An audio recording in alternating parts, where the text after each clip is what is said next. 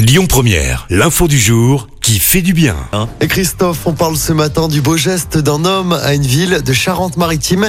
La municipalité de Châtelet-Plage a une agréable surprise peu avant Noël. Elle a reçu un important don de 700 000 euros d'un habitant décédé et qui n'avait pas d'héritier. Un très beau cadeau, indique le maire de la commune. Alors avec cette somme, la ville prévoit d'investir dans un projet de réaménagement dans le secteur du port. La jeunesse ne sera pas oubliée.